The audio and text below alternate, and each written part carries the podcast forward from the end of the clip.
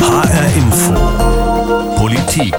Wahlkampf wie ein Pferderennen. Wer schwächelt? Wer hat Ausdauer? Wer ist das Spitzenpferd? Laschet, Baerbock, Scholz? Achtung, jetzt geht's los, jetzt geht's los, jetzt laufen Sie, jetzt laufen Sie, eins, zwei, drei, Sie laufen schon. Jetzt, Wo laufen Sie denn?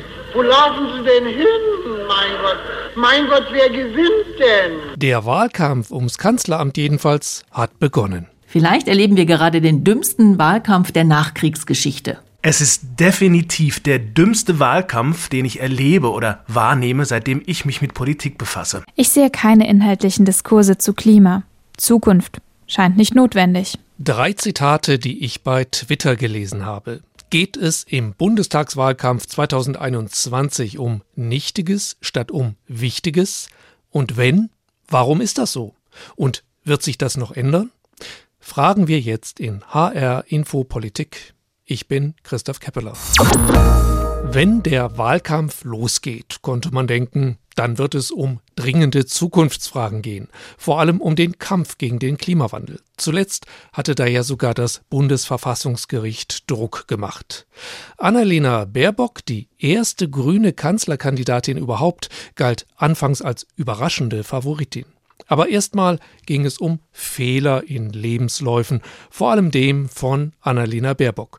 Oder irgendwas sollte angeblich mit ihrem Studienabschluss nicht stimmen. Ein bisschen ging es auch schon um Klimapolitik, ja.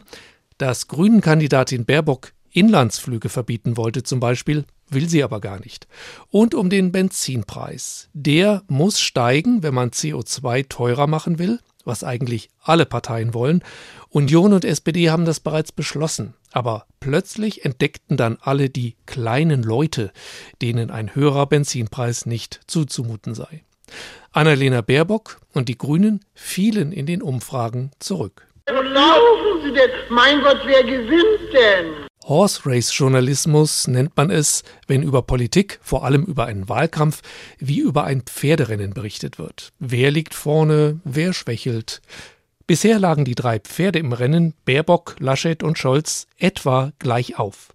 Aber laut neuestem ARD-Deutschland-Trend von Infratest DIMAP würden 29 Prozent der Befragten Armin Laschet direkt zum Kanzler wählen, 26 Prozent Olaf Scholz und nur noch 16 Prozent Annalena Baerbock. Schlagzeilen. Absturz. Annalena Baerbock im freien Fall. Die Welt. Annalena Baerbock. Das war's. Der Spiegel. Baerbocks harte Landung. FAZ. Professor Dr. Frank Brettschneider ist Kommunikationswissenschaftler. Er lehrt an der Universität Hohenheim in Stuttgart und beschäftigt sich mit politischer Kommunikation, insbesondere der Wahlforschung, also mit den Fragen, die uns hier interessieren.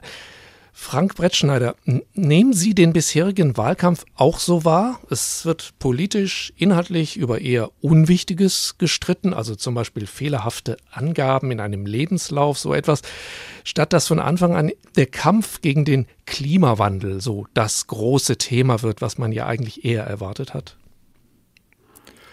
Ja, das nehme ich schon auch so wahr. Wir haben in der ersten Phase des Wahlkampfes jetzt eine sehr starke Konzentration auf die Spitzenkandidatinnen und Kandidaten, also eine intensive Personalisierung, sowohl bei der Union mit der Auseinandersetzung zwischen Armin Laschet und Herrn Söder mhm. und aber auch bei den Grünen und jetzt mit den Grünen ähm, gegen Frau Baerbock.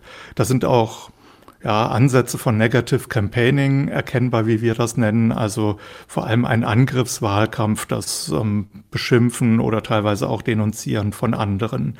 Auf der anderen Seite ist das für eine so frühe Phase im Wahlkampf auch nicht ungewöhnlich. Für die meisten Menschen spielt ja jetzt die Bundestagswahl noch keine richtig große Rolle, sondern das kommt dann Ende August, Anfang September in den letzten vier Wochen vor dem Wahltermin. Und das jetzt ist, naja, man könnte auch sagen, ein Vorgeplänkel. Mhm. Da hat man sich doch, aber ist mein Gefühl, erstmal auf Annalena Baerbock äh, eingeschossen und hat sie vielleicht auch, könnte man so sagen, so nehme ich das jedenfalls so ein bisschen wahr, wieder mal in ihre Grenzen äh, verwiesen, nachdem sie ja doch relativ äh, einen gewissen Hype hatte ganz am Anfang.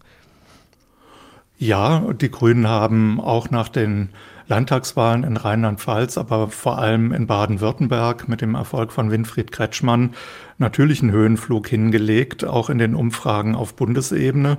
Dann gab es dieses starke Kontrastprogramm, Streit bei der Union, aber eine ruhige und weitgehend einvernehmliche Lösung über die Spitzenkandidatur bei den Grünen. Und damit war auch Frau Baerbock ähm, in der öffentlichen Aufmerksamkeit. Und dann ist es aber, wie es immer ist, wenn da eine Person neu auf der politischen Bühne ähm, in herausgehobener Position auftritt, dann wird gesucht. Und das machen die politischen Kontrahenten, dass sie schauen, wo kann man da jetzt ähm, einer Person Kratzer zufügen? Mhm. Wo kann man sie so ein bisschen wieder runterholen oder die Lust, Luft aus diesem Ballon rauslassen? Mhm. Aber ein bisschen was war ja eben zu finden. Das, äh, das hatte ja Hand und Fuß, auch wenn es äh, ziemlich nebensächlich oder vielleicht sogar manchem lächerlich erschien. Aber da hatte, äh, ist das nicht auch mangelnde Professionalität so ein bisschen vom Team von Annalena Baerbock, dass man da überhaupt in so einem Lebenslauf irgendwie völlig unnötig irgendwelche Fehler drin hatte? Ja, Sie sagen es ähm, völlig unnötig. Kein Mensch äh, wählt die Grünen, weil Annalena Baerbock Mitglied der UNRWA ist, was sie gar nicht sein kann. Ähm, also es, es, ist tatsächlich völlig überflüssig. Ähm, die Frage ist aber, geht es da wirklich um sie oder geht es nicht um etwas anderes? Und ich habe den Eindruck, dass sowohl bei einigen politischen Kontrahenten, aber mehr noch auch bei einigen Journalistinnen und Journalisten die Absicht eine andere ist ähm, nämlich die Grünen insgesamt zu diskreditieren und ähm, der Geschichte, das ist die Verbotspartei, eine zweite Geschichte hinzuzufügen, nämlich zu sagen, die Grünen sind moralisch sehr auf dem hohen Ross und dann aber haben sie sich selbst auch Verfehlungen ähm, nachweisen lassen müssen. Und diese Geschichte soll da eher erzählt werden, also ein mhm. Diskreditieren ähm, in Bezug auf Glaubwürdigkeit. Die Grünen, meint Frank Brettschneider, sollen diskreditiert werden. Das ist aber ja nun oft in Wahlkämpfen so. Welche Rolle spielt es denn bei Annalena Baerbock, dass sie eine weibliche Kanzlerkandidatin der Grünen ist? Bibiana Barth ist meine Kollegin hier in der HR Info Politikredaktion. Bibiana, das ist ja so ein bisschen dein Spezialgebiet. Frauen in Führungspositionen, Unternehmenskultur. Und du kennst dich auch so ein bisschen in den Frauenführungsriegen unseres Landes aus. Bibiana, wird Annalena Baerbock als Kanzlerkandidatin aus deiner Sicht anders behandelt als die Männer, also Laschet und Scholz? Ich glaube, das ist eine Frage, die man sehr differenziert betrachtet werden muss. Ähm, zum einen sind natürlich Scholz und Laschet einfach alte Hasen, die sind lang dabei. Das ist Annalena Baerbock nicht. Das heißt, im medialen Umfeld muss man einfach sagen, ist es natürlich spannender, eine Frau zu porträtieren, eine Frau darzustellen, die wir so lange noch nicht auf dem politischen Tableau haben. Deswegen würde ich sagen, jede junge Kanzlerkandidatin, jeder junge Kanzlerkandidat würde jetzt einen besonderen Fokus bekommen. Dazu ist sie ja noch Mitglied bei den Grünen. Das ist ja mhm. auch nochmal ein Novum, dass so eine große Chance da ist. Natürlich muss man sagen, dass es neu ist, dass das Frausein so stark in den Fokus rückt. Wir hatten das bei Angela Merkel damals im Wahlkampf nicht so stark möglicherweise auch, weil sie eine ältere Frau war. Sie war ja 51, als sie damals Bundeskanzlerin wurde. Zudem hat sie keine Kinder. Also viele Aspekte dieses Kinder haben, vielleicht ähm, eine besonders junge Frau auch noch zu sein, das wird ja einer besonderen Weiblichkeit zugeschrieben. Das hatten wir bei Angela Merkel damals nicht so. Deswegen kann ich mir vorstellen, dass dieses Frausein auch hier noch mal ganz anders in den Mittelpunkt rückt. Und dann würde ich natürlich auch noch einen Punkt aufmachen wollen, die vergleichenden Frauen oder Frauen, die man vergleichen kann, die eben auch in der Politik, sagen wir mal, mhm. einen großen Einfluss haben, beispielsweise Annegret Kramp-Karrenbauer. Wie hat die das damals gemacht mit ihrer Frauenrolle? Die hat ein Familienporträt über sich ähm, veröffentlicht. Also da wurden die Kinder alle gezeigt. Damals, als sie auch Ministerpräsidentin geworden ist, hat sie das also quasi auch gleich mit in den Wahlkampf so aufgenommen. Auch Manuela Schwesig ist sehr offen umgegangen. Sie ist ja auch innerhalb ihrer Rolle als Ministerin schwanger geworden.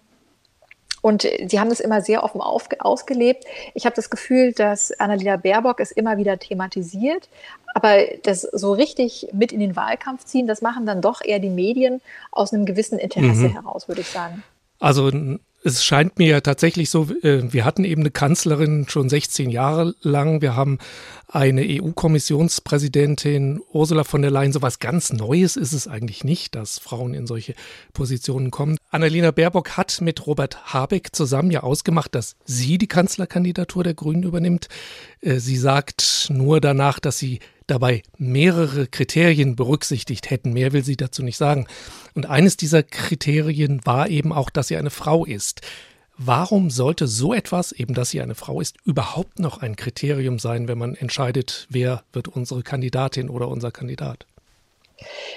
Ich glaube, es wäre natürlich schön, wenn wir in einer Welt leben würden, wo das keine Rolle mehr spielt. Aber ich glaube, dass in diesem gesellschaftspolitischen Diskurs, in dem wir uns ja immer noch befinden, das einfach natürlich noch eine Rolle spielt. Nicht umsonst ist ja die Quotenfrau, das Wort an sich entstanden. Ich möchte es mal runterbrechen. Quotenfrau hört sich ja immer ganz furchtbar mhm. an. Aber es gibt natürlich eine Quote äh, für börsennotierte Unternehmen, wie viele Frauen in ähm, Aufsichtsräten sein sollen, wie viele Frauen, also das soll ja hoffentlich bald kommen, so zumindest die Hoffnung von einigen Parteien, dass es eben auch eine Quote gibt für Frauen in Vorständen von börsennotierten Unternehmen. Und warum sollte das die Politik sich nicht auch gefallen lassen? Ja, wenn wir Unternehmen dazu zwingen, warum sollte dann nicht auch die Politik so etwas für sich selbst hinterfragen und eben auch einzelne Parteien?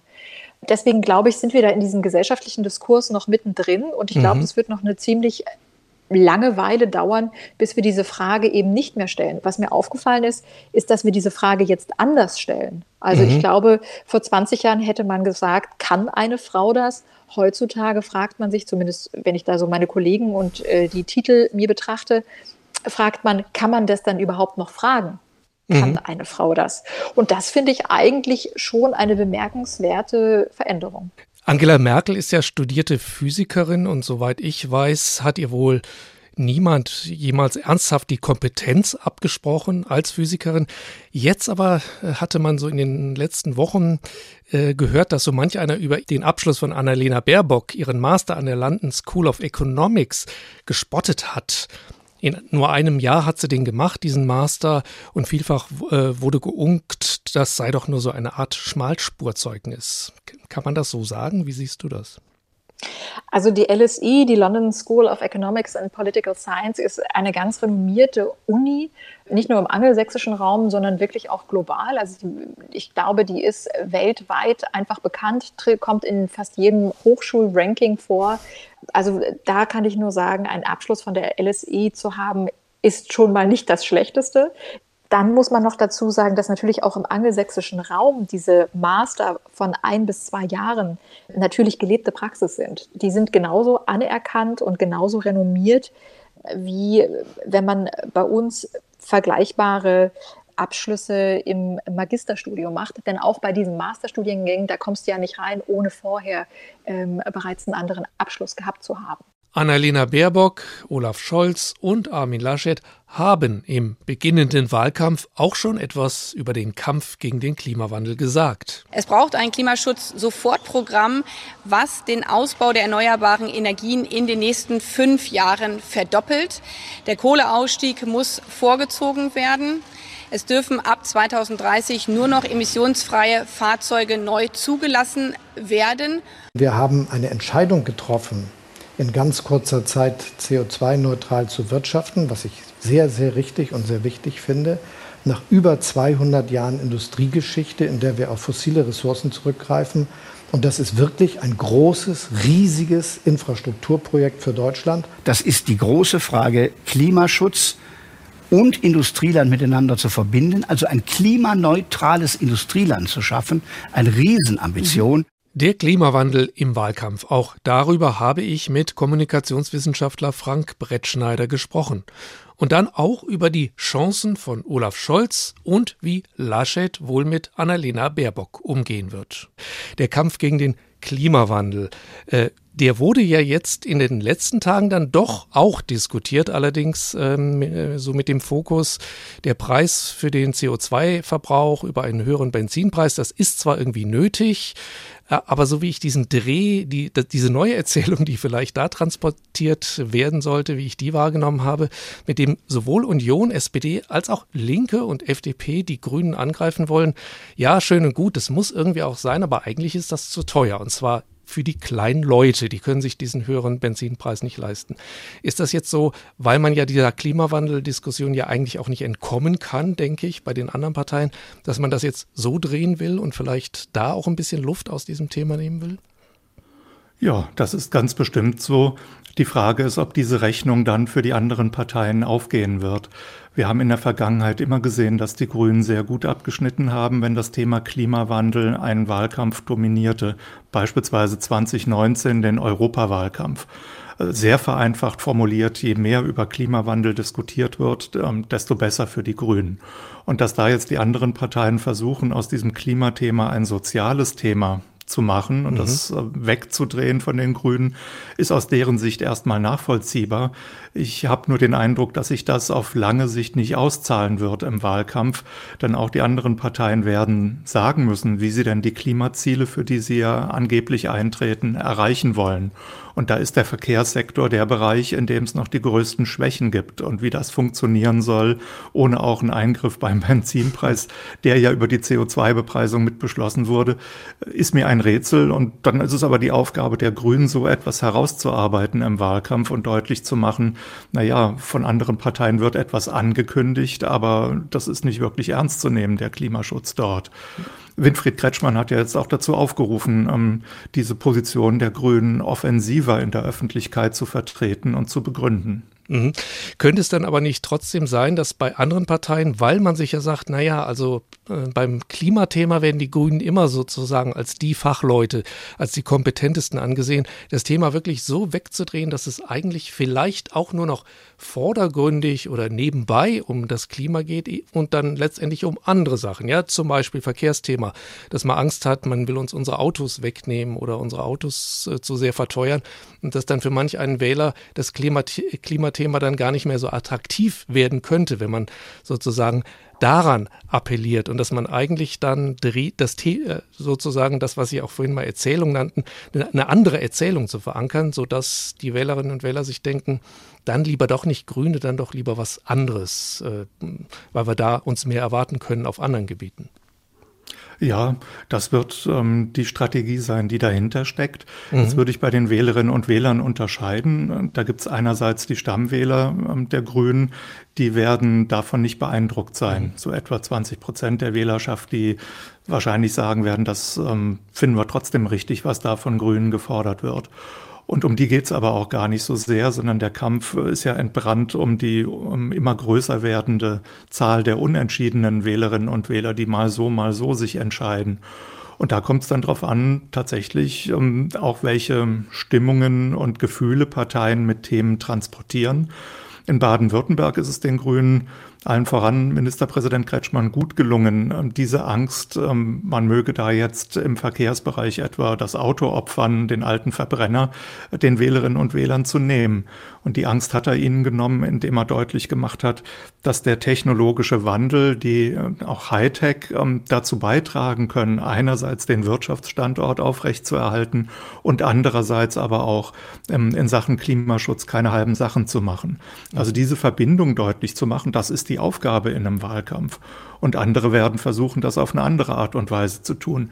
Was bei den Grünen noch nicht ganz so deutlich wird auf Bundesebene, jedenfalls weniger als auf Landesebene, etwa in Hessen oder auch in Baden-Württemberg, ist die Frage, auf welche Instrumente sie in erster Linie setzen wollen, auf marktwirtschaftliche Instrumente oder auf staatliche Eingriffe. Wahrscheinlich wird es eine Kombination sein müssen, mhm. aber das müssen sie noch besser durchbuchstabieren. Mhm. Daraus äh, höre ich aber bei Ihnen jetzt heraus, dass es durchaus ähm, neue andere Phasen im Laufe dieses Wahlkampfes wahrscheinlich geben wird. Äh, Annalena Baerbock hat jetzt äh, ein bisschen Rückenwind verloren, fällt ein bisschen zurück im Vergleich zu ihren beiden anderen Konkurrenten.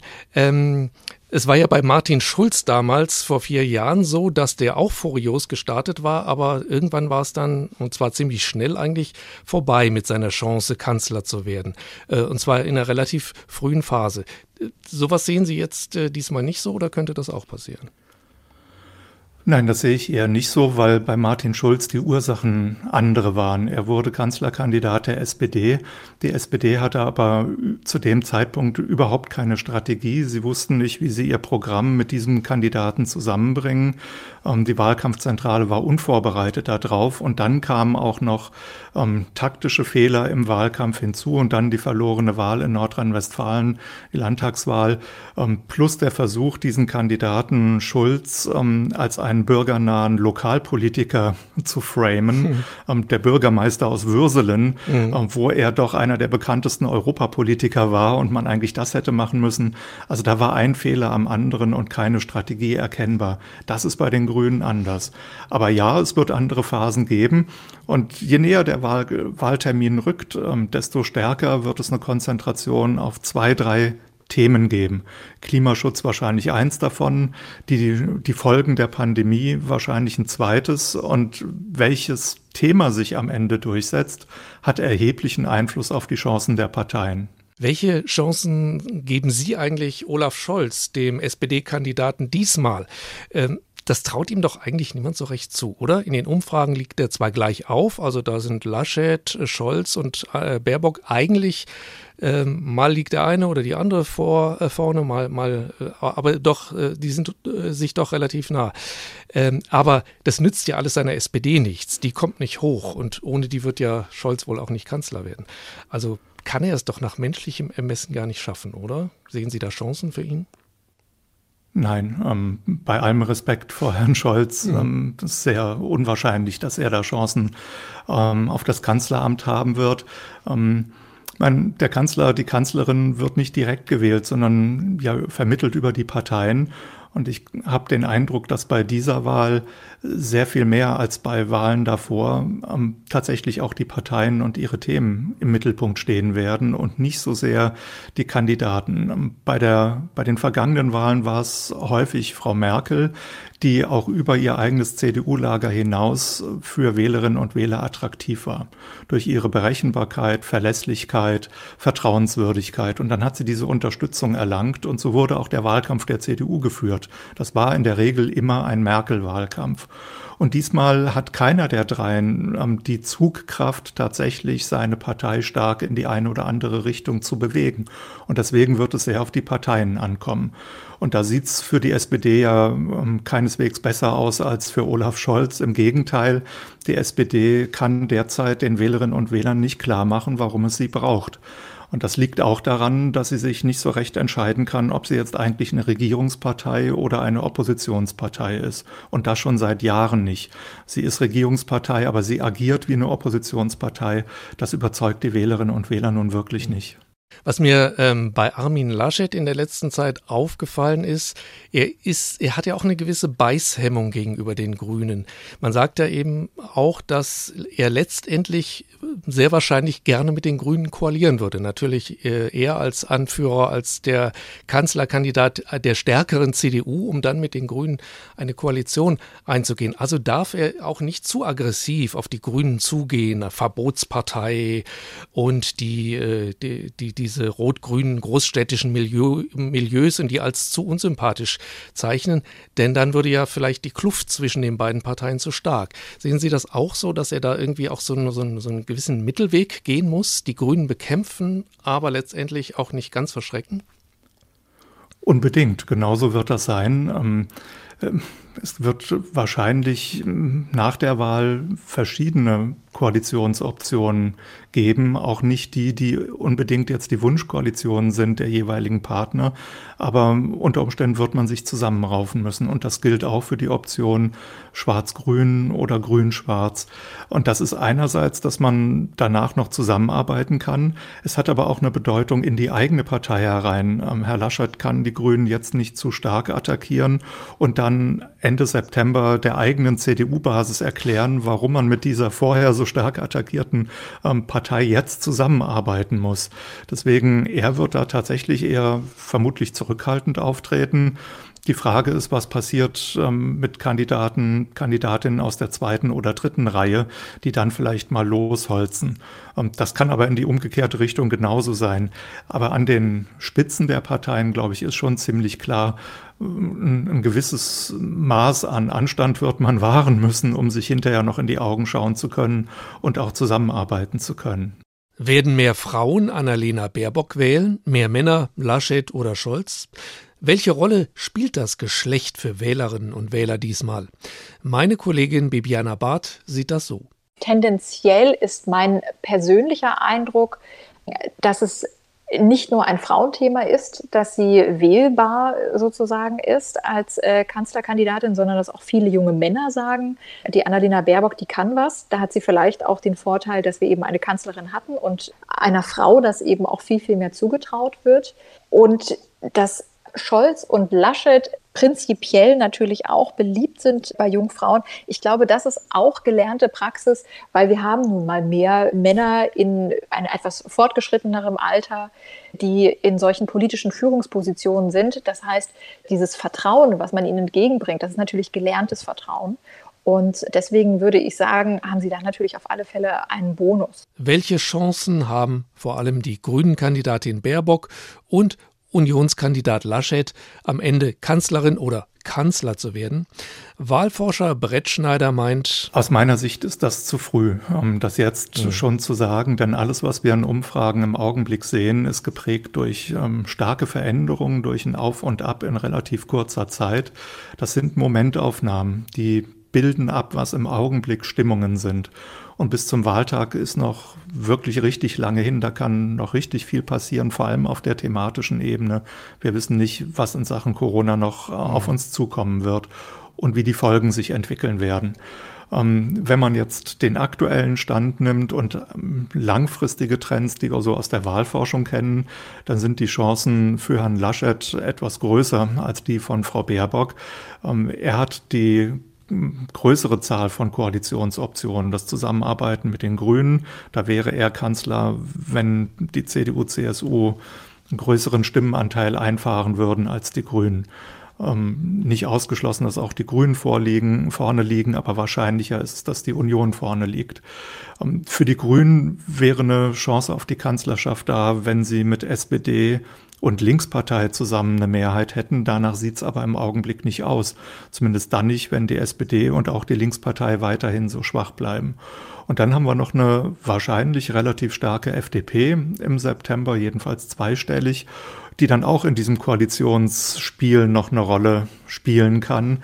Ähm, vermutlich aber auch eher zu Herrn Laschet tendierte als zu Frau Baerbock. Also es müsste schon einen heftigen Ruck noch geben für die Grünen, damit Frau Baerbock äh, Kanzlerin werden könnte. Aber ausgeschlossen ist in den Zeiten gerade sowieso gar nichts. Es sind noch über drei Monate bis zur Wahl und es stehen noch viele Wochen Wahlkampf bevor. Wie Sportreporter werden die Medien, nicht alle von ihnen unparteiisch, das Rennen um die Kanzlerschaft beobachten.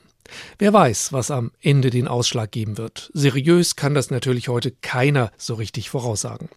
Wahrscheinlich wird bald keiner mehr über Fehler im Lebenslauf reden. Wahrscheinlich wird viel über Klimapolitik diskutiert werden. Vielleicht ist Armin Laschet nett zu den Grünen von Annalena Baerbock, die doch aber auch wieder gefährlich für ihn ist. Könnte sie ihm doch, falls es schief geht, die Kanzlerschaft wegnehmen. Einen Bonus wie Angela Merkel hat der Unionskanzlerkandidat jedenfalls bisher nicht. Den hat auch SPD-Kandidat Olaf Scholz nicht, obwohl er schon Hamburger Bürgermeister und in mehreren Ministerämtern war. Wir in HR Info werden jedenfalls den Wahlkampf beobachten und begleiten und versuchen, so wenig wie möglich wie von einem Pferderennen zu berichten, sondern möglichst viel über das, was auch die Menschen, die dann zu den Wahlurnen gehen werden, bewegt was ihnen wichtig ist, die Erde vor der Klimakatastrophe zu bewahren, ein menschenwürdiges Leben als junge Menschen mit guter Bildung, als Alte mit einer guten Rente, die ihnen zeigt, dass sie gewertschätzt sind, Oder sind Ihnen niedrige Spritpreise und Steuersenkungen wichtig oder eher bezahlbare Mieten? Wird wieder so polarisiert wie 2017 über Migration und Integration diskutiert werden? Wir bleiben dran. Das war HR Info Politik. Sie finden diese Sendung auch als Podcast bei Spotify, in der ARD Audiothek und auf hrinforadio.de. Mein Name ist Christoph Keppeler.